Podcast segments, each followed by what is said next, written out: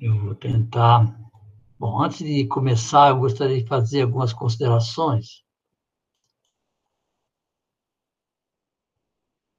Vocês todos estão vendo o texto? Estão vendo o texto, não? Sim. Sim. Sim. Sim. Quem não está vendo sou eu.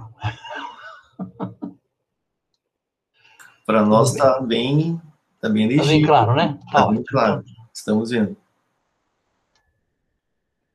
Então vamos lá. Primeira coisa que eu queria dizer para vocês é o seguinte. Ei, meu Deus do céu.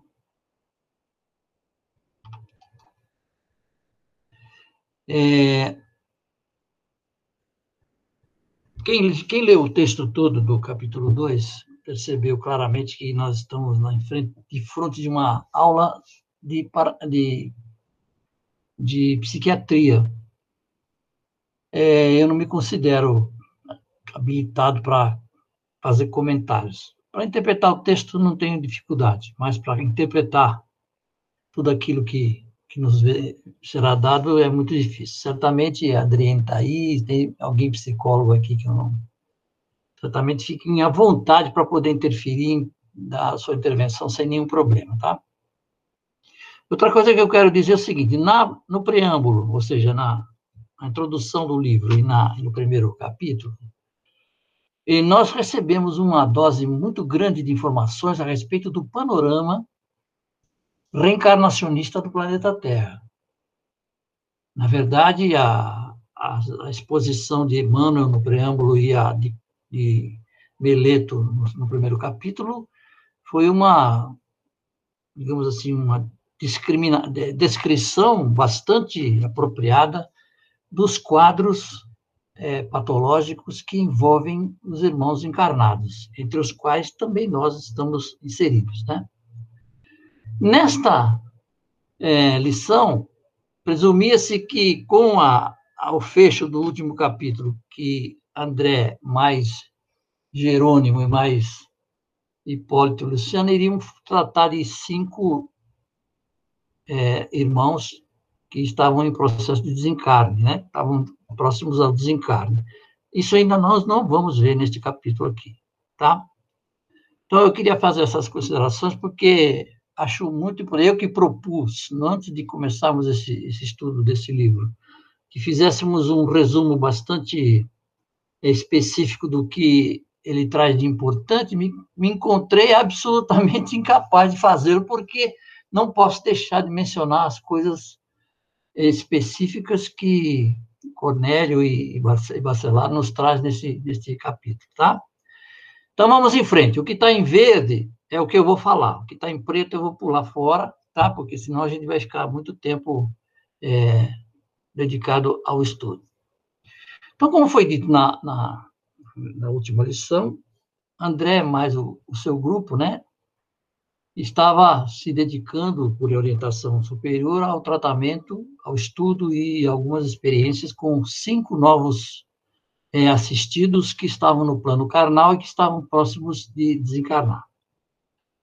É, nesse sentido, ele se dirige ao Santuário da Bênção, que é uma, uma instituição do plano espiritual, espiritual e Jerônimo é, manifesta que não gostaria de fazer, de começar a iniciar, iniciar sua tarefa sem antes fazer uma, uma oração, porque era uma prática que ele trazia de muito tempo, né?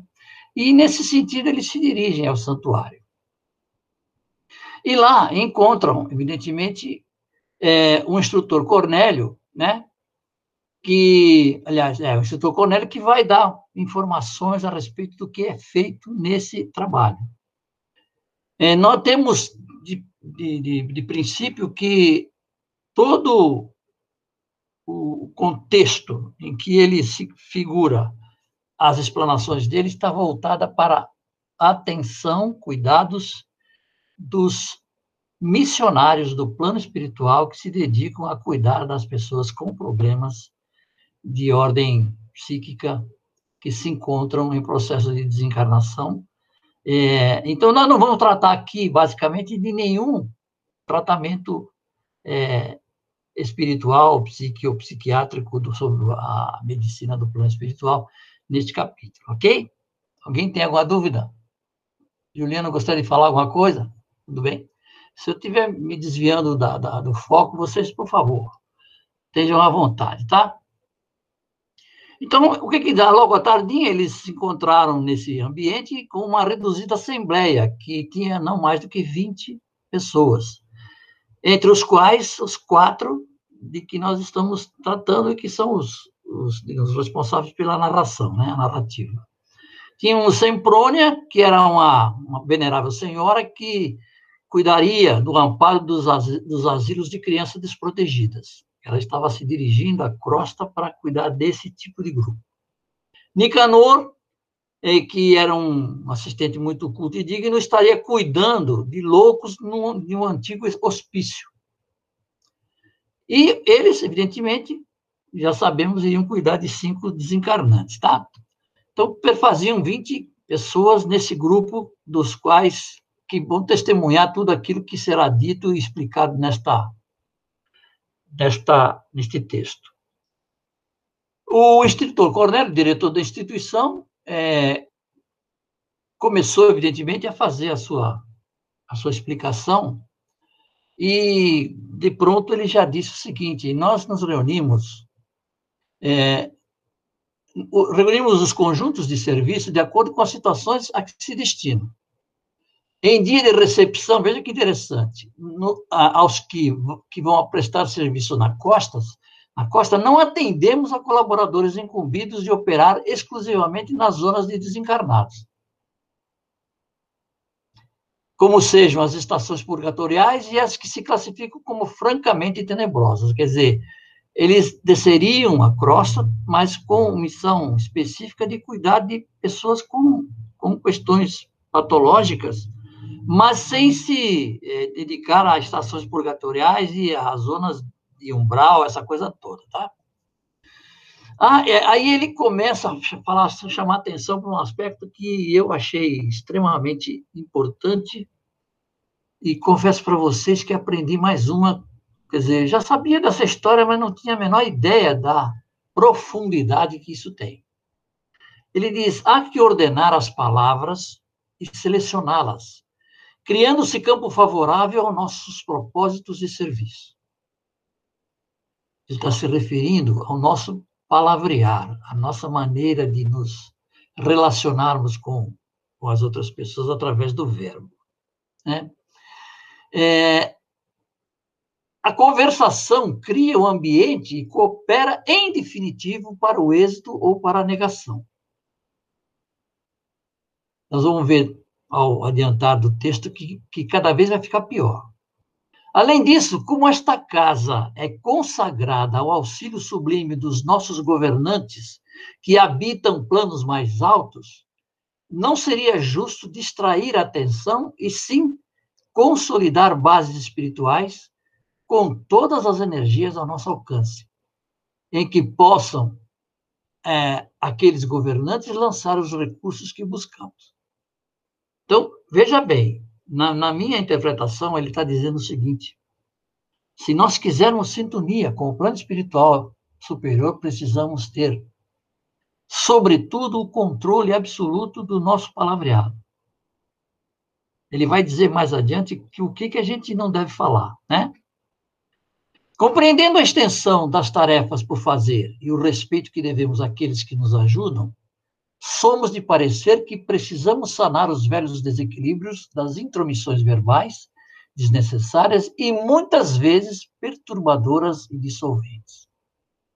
Então, tudo o que menos importa numa reunião mediúnica em que estamos, é, digamos assim, é, auxiliando o, o plano espiritual, e ele presumivelmente é um plano mais elevado do que o nosso, os nossos interesses, as nossas considerações a respeito do ambiente, das circunstâncias que estamos envolvidos, são absolutamente dispensáveis.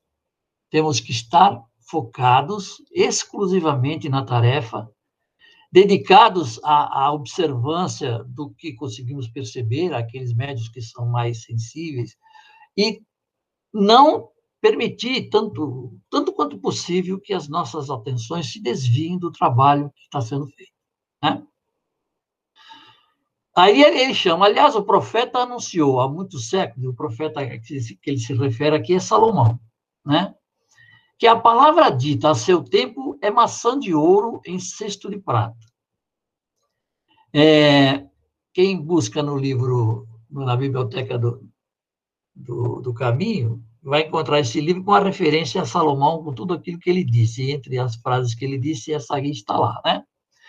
Se estamos, portanto, verdadeiramente interessados na elevação, constitui-nos inalienável dever o conhecimento exato do valor tempo, estimando-lhe a preciosidade e definindo cada coisa e situação em lugar próprio, para que o Verbo, potência divina, seja em nossas ações o colaborador do Pai. Alguém gostaria de fazer um, um comentário a respeito dessa dessa mensagem,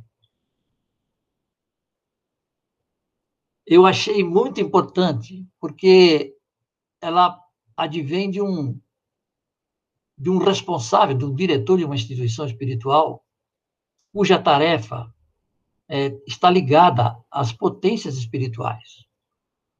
E a responsabilidade dele deixa bem claro isso em todo, todo, toda a participação dele, que é fundamental estarmos em, em sintonia verdadeira, absoluta, respeitável, séria, com o, a, as tarefas que o plano espiritual está a desenvolver. E chama atenção, porque a palavra, na verdade, ela é apenas um, um som, mas ela reflete o que nos vai na alma. Ela reflete o que está, o que está digamos assim, incluído, íncito na nossa vibração. Concordam comigo que é isso? Quer dizer, se você está fazendo um trabalho, de repente é, o copinho de água cai no chão e você faz um comentário sobre o copinho, você desvia totalmente a sua atenção, o seu, a sua vibração, e você sai fora do, do, do digamos assim, da, do, do, do, corpo vibracional que está envolvido na, na realização do trabalho, tá? Muito bem. Aí, Semprônia que é uma das responsáveis por, por, um dos grupos, diz que nada mais razoável e construtivo. Ela ficou impressionada realmente. E ele continua. É lamentável se dê tão escassa atenção na crosta da terra ao poder do verbo, atualmente tão desmoralizado entre os homens. É, eu tenho que concordar absolutamente. Né? Entre os homens eu me incluo, tá? Nas mais respeitáveis instituições do mundo carnal, segundo informes fidedignos das autoridades que nos regem, a metade do tempo é despendida inutilmente através de conversações ociosas e inoportunas. Isso referindo-nos somente às mais respeitáveis. Não se precatam nossos irmãos em humanidade de que o Verbo está criando imagens vivas que se desenvolvem no terreno mental a que são projetadas produzindo consequências boas ou más segundo a sua origem. Essas formas, naturalmente, vivem e proliferam, e, considerando-se a inferioridade dos desejos e aspirações das criaturas humanas, semelhantes criações temporárias não se destinam senão a serviços destruidores, através de atritos formidáveis, se bem que invisíveis.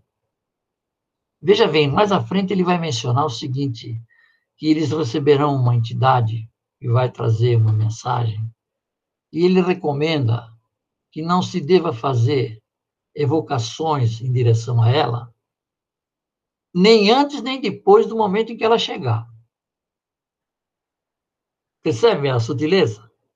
Quer dizer, vamos receber, digamos assim, Emmanuel na nossa casa espírita.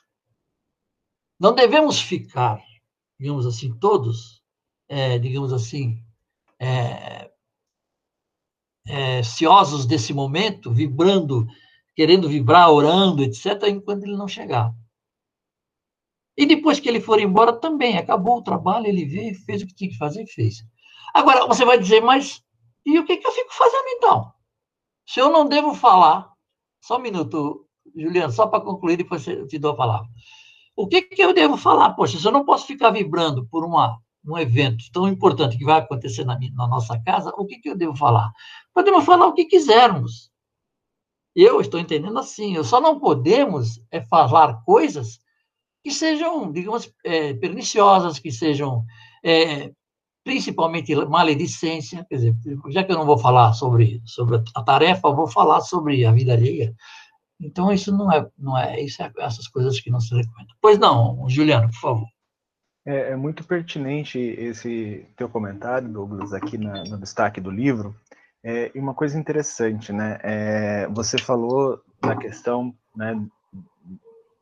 na, na, a seguir vai ter essa realmente essa entidade vindo para conversar com o grupo ali, mas eu também estava pensando em nós enquanto grupo de tarefeiros na casa espírita. Né? Muitas vezes a gente está reunido antes da tarefa, né? antes de começarmos a prece, e às vezes a gente está falando de alguns casos, às vezes a gente está falando de coisas que aconteceram no nosso dia a dia, e tudo isso começam a gerar, né, como ele coloca aqui, essas criações mentais, muitos de nós conhecem como formas pensamento, né? E essas formas pensamento, essas criações mentais, elas elas eh, não estão estáticas no plano espiritual ou no, nos planos invisíveis. Elas são atuantes, elas estão em movimento. E como ele coloca aqui, elas podem sim interferir, atrapalhar, dificultar muitos dos, uh, dos auxílios daquela noite. Né? Muitas vezes, eu tô, vou, vou, citar um caso aqui, mas é só, só para elucidar. Às vezes os assistidos vêm até a casa espírita é, com a finalidade de, de se melhorar, mas não estão bem, não tiveram um bom dia. E eles começam a se conectar a essas criações mentais que estão na, sua, na mesma faixa que ele. Então, ao invés dele sair melhor, né, é, é, vamos dizer assim, auxiliado, uma, uma, uma mente mais leve, com um processo é, é, mais ameno sobre ele, ele vai sair mais carregado. É, é, é, muito muito complicado isso, porque essas sintonias elas existem e a nossa responsabilidade enquanto criadores dessas formas de pensamento, elas têm que ser levadas em consideração. Né? Então, é, é, eu estava até brincando hoje aqui em casa, né, que eu falei, ah, acho que esse é o livro que o André Luiz toma mais toco de todos que eu já li. A todo instante, os mentores estão meio que olhando para ele naquela coisa, olha, vigia o pensamento, né, vigia tuas atitudes. Então, isso que esse mentor está fazendo agora, ele está preparando o terreno, né, preparando todo, todo o, o, aquele grupo para o trabalho que irá se executar. E todo esse ensinamento vai ser aproveitado durante esse livro, todos os outros capítulos seguintes. Muito, muito boa a sua, sua intervenção. É, é, exatamente isso. Claro que nós temos que aprender com o que está sendo dito e aplicar absolutamente na, na, no nosso cotidiano enquanto tarefeiros né, do plano espiritual. Na nossa vida pessoal, isso também é muito importante. Se nós queremos buscar o equilíbrio, queremos buscar a harmonia, queremos harmonizar a ambiência onde nós estamos e damos aso constantemente e frequentemente a questões absolutamente secundárias, é... eu até me perguntei, né, enquanto li isso aqui, será que não se pode mais contar uma piada, né? Olha bem, até pode, mas eu acho que a piada ela não pode ter a característica natural que ela tem, que é o preconceito, o uso do preconceito, o uso da, da, do chulo, o uso das questões que sempre deprime alguém, sempre tem uma vítima na piada, enfim, você está criando é, situações é, no plano, é, na, na sua psicosfera, que certamente vai atrapalhar o seu dia a dia. E isso você realmente não quer. Né? Eu diria até que a gente precisa reconsiderar o, o, o conceito que nós temos de lazer.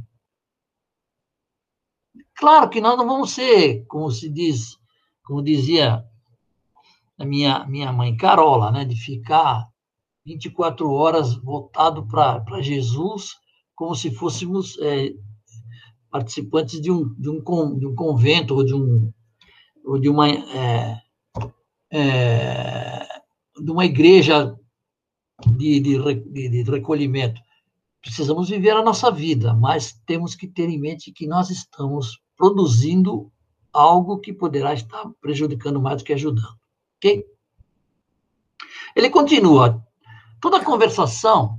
O Douglas, depois... rapidinho aqui. Pois não, Rita, perdão, eu não vi você chamar. Não perdão, tem problema. É, nessa parte eu também grifei e além, né, é, é uma situação complicada mesmo, porque é, a gente não pode também, como você bem colocou, viver assim, né, 100%, afinal estamos encarnados, né, e é, mas é muito complicado é, essa capacidade que nós temos de produção mesmo de, de formas pensamentos. A gente que está na tarefa, a gente vê o quanto que isso é prejudicial na vida de quem está sofrendo dessas, dessas dessas produções que são puramente da pessoa. E, e eu, eu, quando eu pensei, lendo esse parágrafo, eu fui mais além, né? Eu fiquei pensando mais no nosso dia a dia mesmo, né? O quanto que muitos de nós é, temos a capacidade de produzir isso em, em discussões, em redes sociais, por conta de política, por conta de dessa, dessa, dessa, desse mundo turbulento, né? Que nós vivemos no, no, nesse momento tão turbulento e além, e, e, além disso, né, as produções que também vêm à nossa direção por conta dessas discussões que não, não nos levam a nada. Né? É, então, assim, a gente percebe muita gente, muitos dos nossos é, colegas, os nossos amigos, é, se desgastando né, em rede social, e aí a gente imagina, né, numa roda de conversa, porque e, e, por, por questões que, que fogem do nosso, do nosso controle.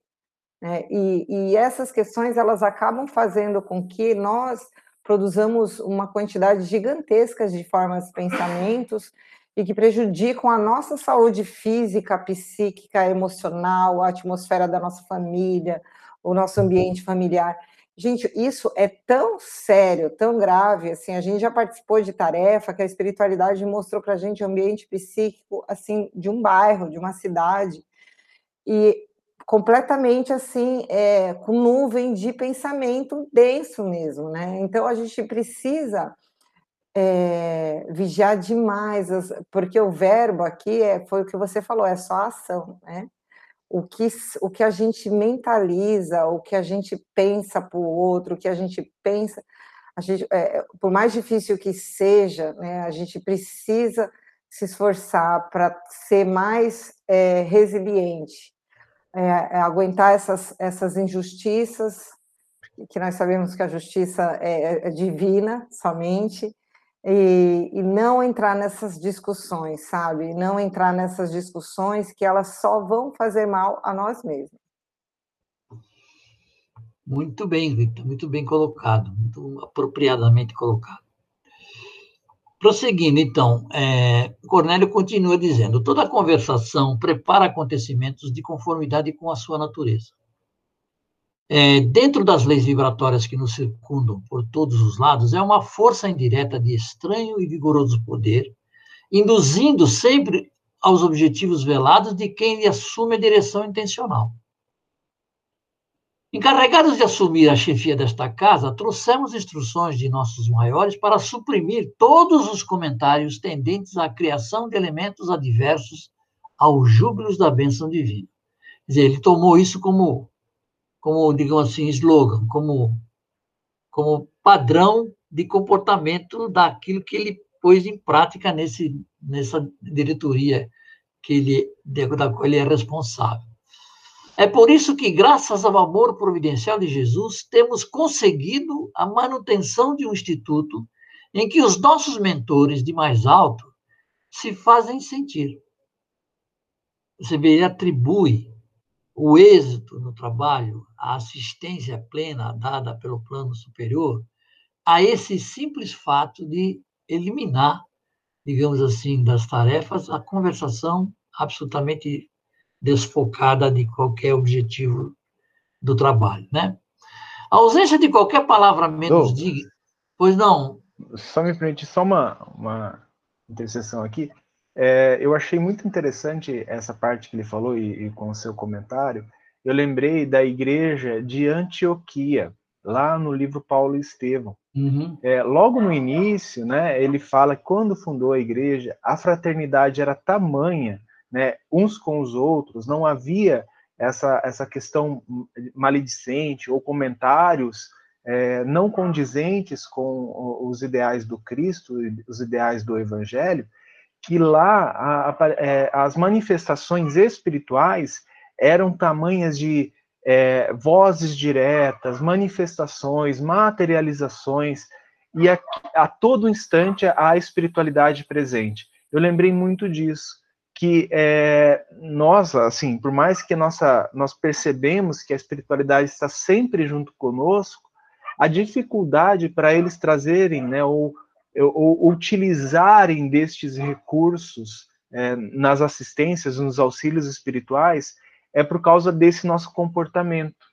É porque nós não temos essa fraternidade, é porque nós ainda insistimos em ter essas criações mentais, em levar o nosso dia a dia, as nossas criações mentais menos dignas, como a própria Rita mencionou aqui, né, dessas coisas infrutíferas, é, a gente carrega conosco. Então, é por isso que nós é, é temos uma percepção mínima é, dessas, dessas manifestações espirituais mais sublimes ou diferentes daquelas que nós estamos acostumados, né? É verdade, ainda estamos indisciplinados em relação a essa questão, né? Talvez não tenhamos, falando do grupo, consciência dessa profundidade, que é o objetivo do nosso estudo, e a gente terá que espargir essa, essa consciência tanto quanto possível para todos aqueles que participam da casa, né? Muito bem, seguindo. A ausência de qualquer palavra menos digna e a presença contínua de fatores verbais edificantes facilitam a elaboração de forças sutis, nas quais os orientadores divinos encontram os acessórios para se adaptarem, de algum modo, às nossas necessidades na edificação comum. Quer dizer, é como se nós tivéssemos que fazer uma intervenção cirúrgica num paciente e ele estivesse todo sujo de areia. Né? Ele precisa ser asepsiado. Né? Ivens, por favor, pode falar. É interessante essas emanações mentais que a gente faz, né? Toda vez que a gente pensa, fala, exala da gente esse, essa energia, esse padrão vibratório, né? E o fato da gente não estar vendo, é invisível aos nossos olhos, às vezes a gente não se preocupa tanto com isso. Igual que você falou no centro cirúrgico, os vírus e bactérias, os micróbios não são vistos. Então, o que não é visto, às vezes as pessoas não se importam, elas não respeitam, elas não dão atenção. Até elas começarem a perceber o efeito deles. Eles trazem aquele efeito e aí começa a estudar o efeito deles. Então a gente vê o que precisa ser feito para impedi-los, né? Profilático, preventivo e até antibiótico, né? Remédios para vírus e tudo. Então, como a gente emana e não vê, e, e mas a gente percebe, a gente tem a sensação do que emanou. Então, quando aí nós precisamos observar o que estamos sentindo, quais são as sensações que a gente traz. Uma outra metáfora também, quando a gente fala, é como se emanasse um perfume. Esse perfume, ele é percebido pelo nosso olfato, a gente sabe se ele é bom ou é ruim. Então, se a gente começar a dar atenção ao que a gente sente, ao nosso humor, às nossas é, raivas e alegrias, aí a gente selecionaria melhor o que pensa e o que fala né? teria essa, esse fator importante. É, então, a espiritualidade, ela enxerga o que foi emanado de nós, ela sente. Às vezes a gente sente o do outro. E, então, é só a gente ficar mais atento a isso, ao que não é visto, mas é sentido, né? Tanto de bom quanto de ruim. Às vezes tem dias que a gente tem uma sensação maravilhosa, sensação, porque os pensamentos estão compatíveis, estão maravilhosos, né? A gente está colhendo frutos do nosso próprio pensamento, da nossa própria é, é, é, atenção ao que a gente está dando de bom, a conversas, a situações desse tipo. A gente não consegue ficar dando atenção só a coisas boas, né? A nossa vida é feita de coisas boas e ruins.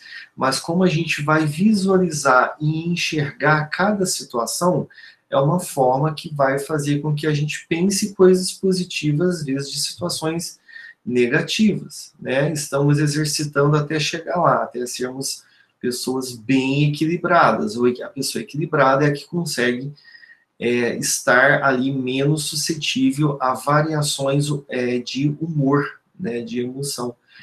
Mas aí já são pessoas né, que conversam aí com, né, com esses mentores elevados, pessoas com uma capacidade mais estável de se manter equilibrada. Né? O que vai mudando é isso, né? Capacidade de manter-se estável através de uma mudança de ótica, de visão das situações e das pessoas, né?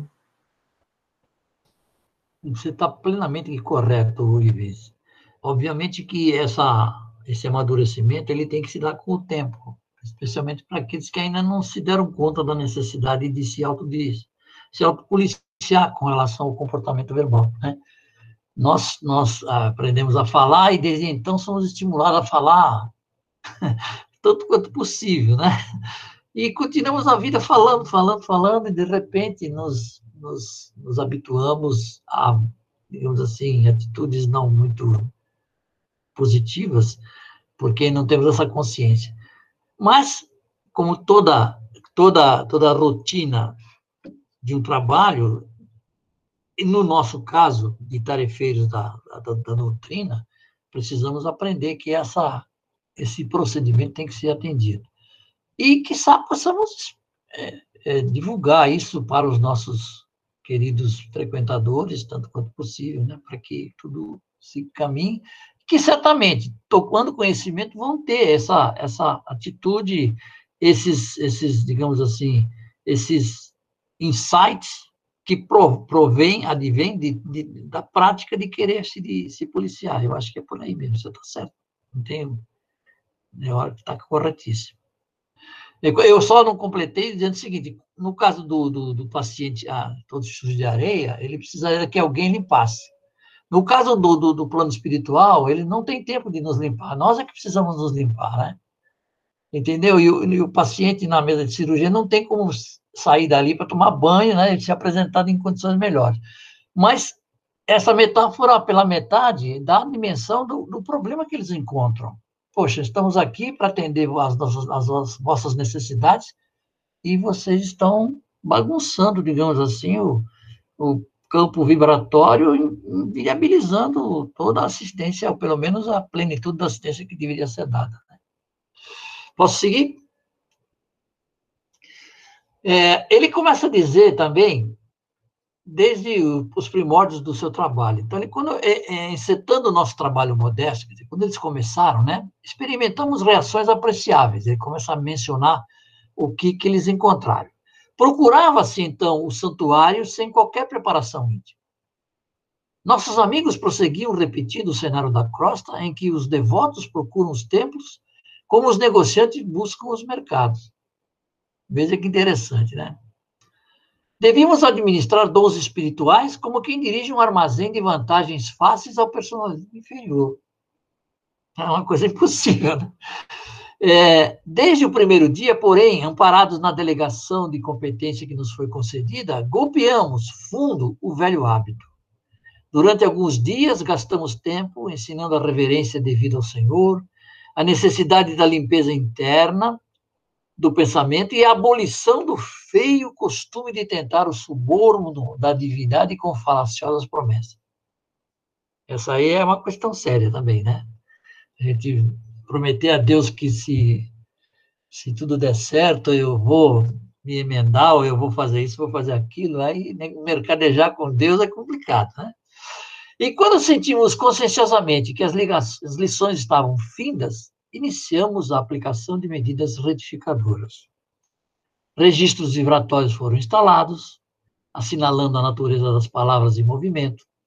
Desde aí foi muito fácil identificar os infratores e barrar-lhes a entrada na câmara de iluminação, onde realizamos nossas preces. Vejam que eles tomaram atitudes drásticas, né? Chegaram a impedir assistidos ou pretensos voluntários à atenção de quem precisa ao trabalho, às câmaras de iluminação, porque eles iriam mais atrapalhar do que, do que ajudar, né? É, ele fala mais ainda: cremos desnecessária qualquer alusão a um imperativo dos pensamentos limpos. Minutinho só, Juliano. Quem busca uma casa especializada em abençoar não pode hospedar ideias de ódio ou maldição. Tá? Pode falar, Juliano, por favor. Não, eu só comentei ali no, no texto que se a moda pega, né? poucos de nós entraríamos. Né, pois é, vou, vou deixar fechado direto. podemos é, fazer esse tipo de, de, de, alusão, né? Porque é muito séria essa questão. Eu entendo que nós somos.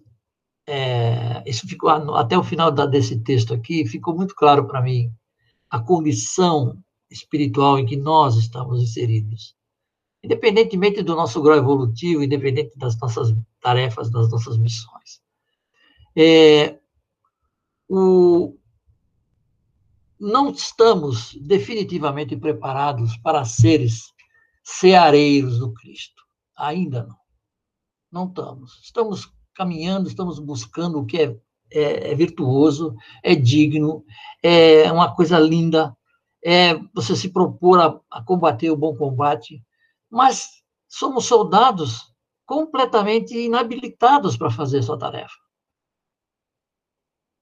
É muito difícil você encontrar alguém na Seara, falando generalizadamente, um minutinho só, Rita, é, que, que, esteja, digamos assim, tão afinado com, com a, a, Seara do Cristo, que possa estar, digamos assim, isenta de qualquer observação do, do tipo que nós estamos verificando aqui. E nem por isso, certamente, seremos alijados do processo, nem por isso deixaremos de ser assistidos pela, pelo plano espiritual. Isso eu falo por convicção, por, por observância de décadas de, de, de participação em trabalhos nas casas espíritas. Eles nos ajudam sempre. Ainda que eles percam, digamos assim, o tempo com a gente, eles estarão sempre do nosso lado. Porque eles apostam no seguinte: é preciso, de alguma forma, elevar o status né, propositório de cada um de nós. Nós temos propósito, nós queremos ser melhores, né? nós, nós chegamos a ser pretensiosos, queremos tapete vermelho quando desencarnarmos, né? queremos ser anjos ao final da reencarnação. E isso revela, um, na minha visão, muito modesta, uma, uma virtude, um impulso do, do, do mais interessante do ponto de vista da estratégia divina. Rita, querida, fala. Não, é, é que você me fez lembrar um, um, o Haroldo Dutra, ele fala que nós somos os estagiários. Quando abre uma empresa, que os trabalhadores da última hora mesmo ainda não chegaram.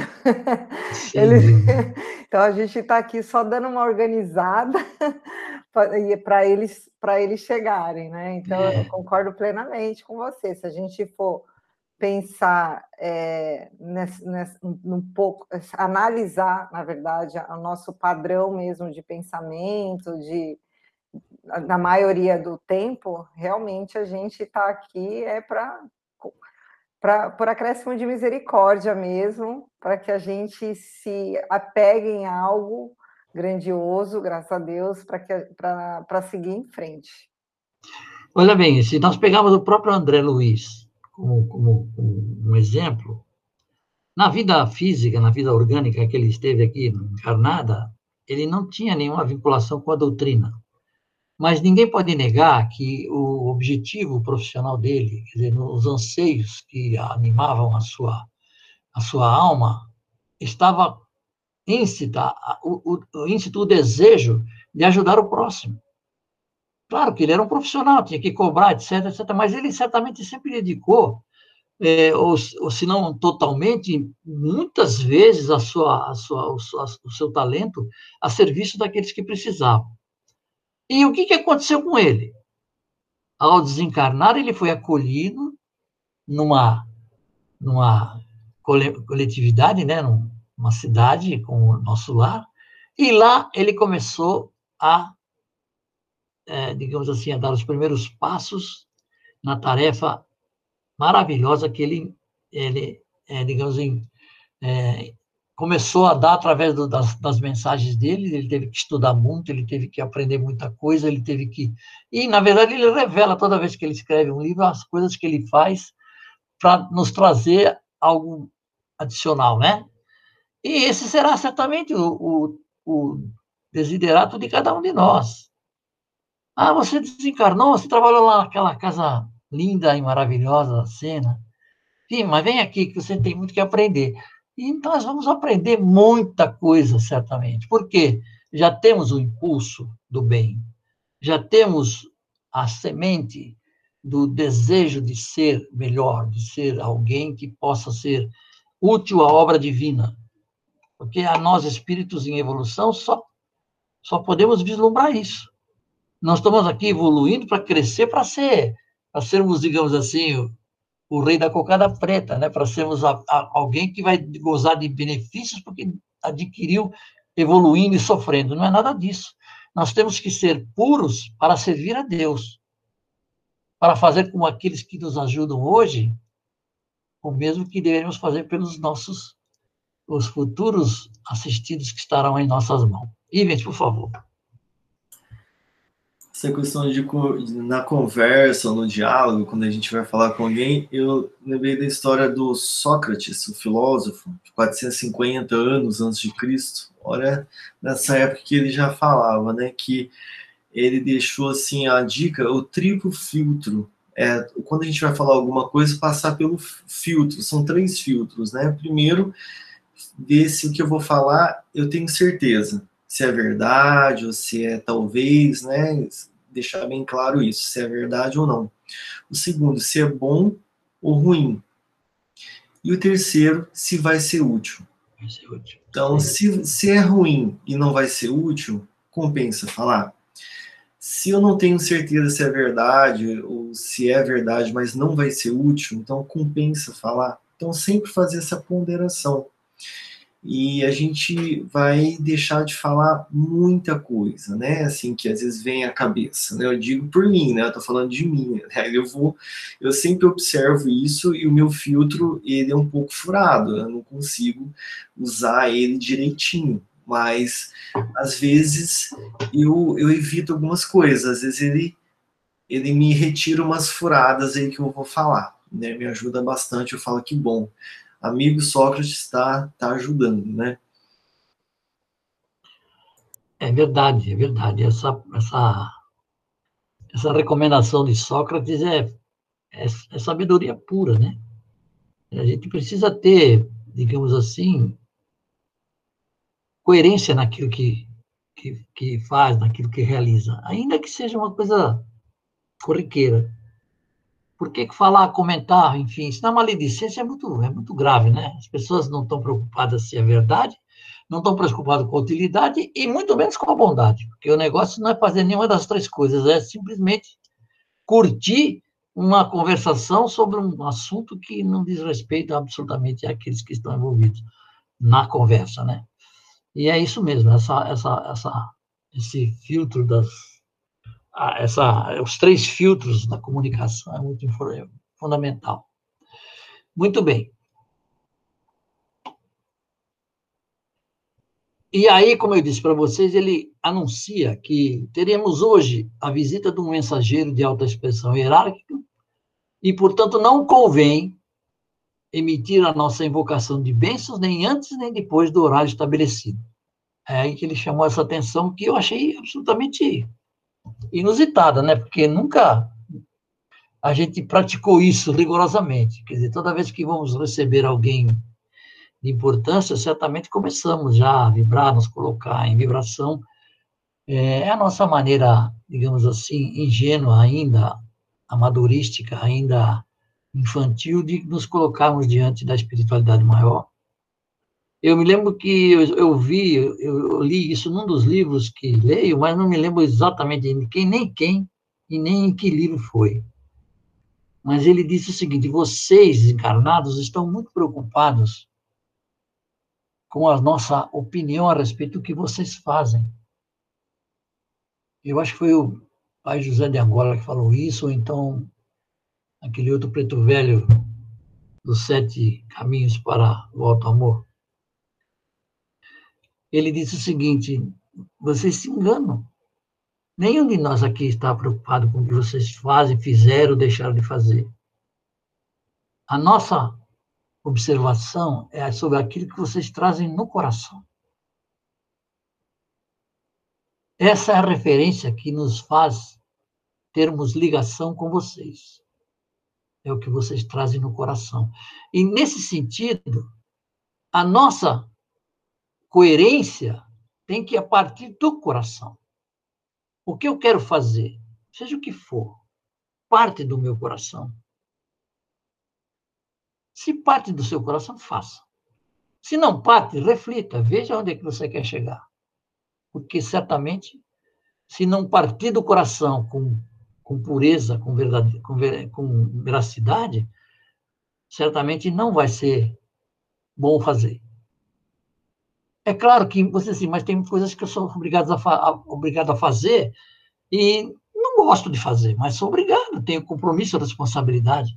Ter responsabilidade provém do coração.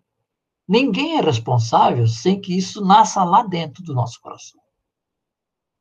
Que é a nossa essência, é a pureza que nós trazemos ao manifestar a nossa essência.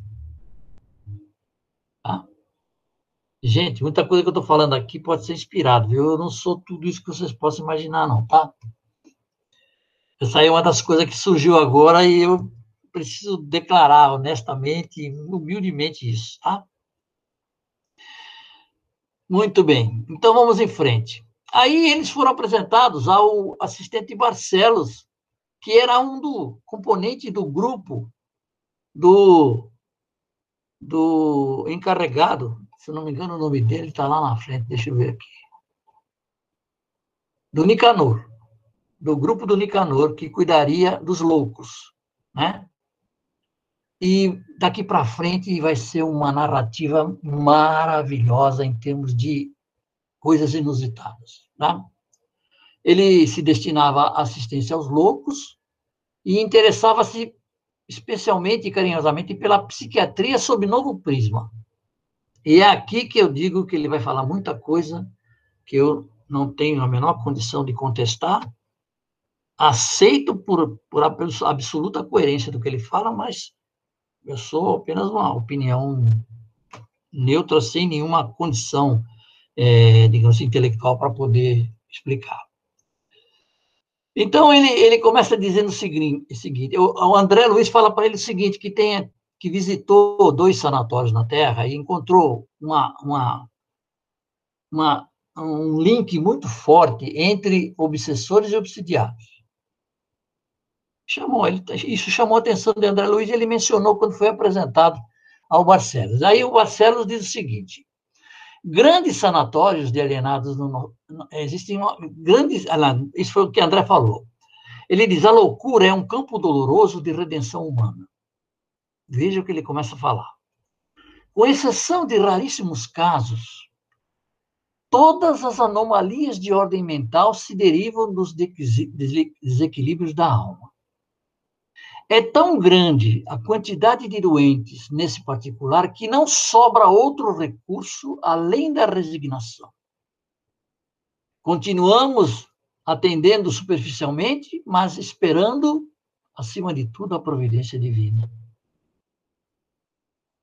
percebem o tamanho dessa encrenca, o plano espiritual, quer dizer, grupos destinados a cuidar da, da loucura que assola e que acomete os, os nossos irmãos, nós, digamos, a todos nós estamos sujeitos a isso, eles chegam a, a, a entender o seguinte: só essa resignação não é do, do, do que está cometido a loucura é deles como assisti, assistentes. Eles continuam atendendo, continuam fazendo o que estão, está ao alcance deles, mas depende da providência divina. E ele vai explicar por quê. E aí é que a coisa assusta. Eu digo com toda sinceridade, assusta. E me sinto, eu falo por mim, extremamente privilegiado. Porque viver 79 anos e nunca ter sequer o menor eslaivo de me sentir em conflito comigo mesmo, que é o primeiro sintoma que nós temos quando somos, digamos assim, candidatos à loucura, ele vai dizer tudo isso aqui. Vamos prestar bastante atenção porque é muito importante. Ele diz: se os psiquiatras modernos, e está falando aqui da, da, da ciência da Terra, penetrassem o segredo de semelhantes fatos, iniciariam a aplicação de nova terapêutica à base dos sentimentos cristãos, antes de qualquer recurso à hormonioterapia e à eletricidade. Não nos esqueçamos que esse livro foi escrito na época em que os hospícios eram a alternativa que a ciência médica oferecia a quem tinha problemas mentais. Vocês, a maioria de vocês, não viveu isso. Eu eu ia jogar bola em Franco da Rocha. Em Franco da Rocha era, era a capital dos, dos, dos manicômios, né? Os loucos de São Paulo, as pessoas com problemas de demência, tudo iam para lá. Então, enquanto a gente jogava bola, alguns, alguns, nem todos, porque nem todos podiam sair das suas câmaras de assistência, assistiam os jogos. E a gente via a penúria, as, as circunstâncias bastante tristes em que eles estavam submetidos, porque era o que o, o poder público oferecia. Felizmente, houve um movimento hoje, eu não sei, não sou, não sou ninguém para falar sobre isso, mas hoje tem um movimento absolutamente contrário a, a, a, aos, aos, hospícios, né? a, a, internação de pessoas com doenças mentais. Então, ele está falando de uma época em que isso era a realidade na, no nosso no globo terrestre. Tá? Ele diz, quase, existe quase, é, ele examinou alguns casos torturantes de obsessão e quase, e concluiu quase completa ligação mental entre os verdugos e as vítimas. E ele diz, é, é terrível história viva dos crimes cometidos em movimentação permanente. Os cúmplices e personagens desses dramas silenciosos, e muitas, muitas vezes ignorados por outros homens, antecedendo os compassos no caminho da morte, tornam amedrontados do convívio dos seus, em face das sinistras consequências com que se defrontam além do túmulo. É, eu vou ler em seguida porque tem, tem mais coisa aqui. Agarram-se instintivamente à organização magnética dos companheiros encarnados ainda na crosta, viciando-lhes os centros de força, relaxando-lhes os nervos e abreviando o processo de extinção do tônus vital porque têm sede das mesmas companhias junto às quais se lançaram em pleno abismo. Exibem sempre quadros tristes e escuros, onde se destaca a piedade de muitas almas redimidas, que tornam do alto incompassíveis gestos de intercessão e socorro urgente. Ele vai falar mais sobre isso. Mas e, e é uma coisa que eu, possivelmente seja novo para vocês também. Antes de minha volta ao plano espiritual, né, examinei atento a doutrina de Freud. Isso o Barcelo falando, tá? Encontrei na psicanálise um mundo novo.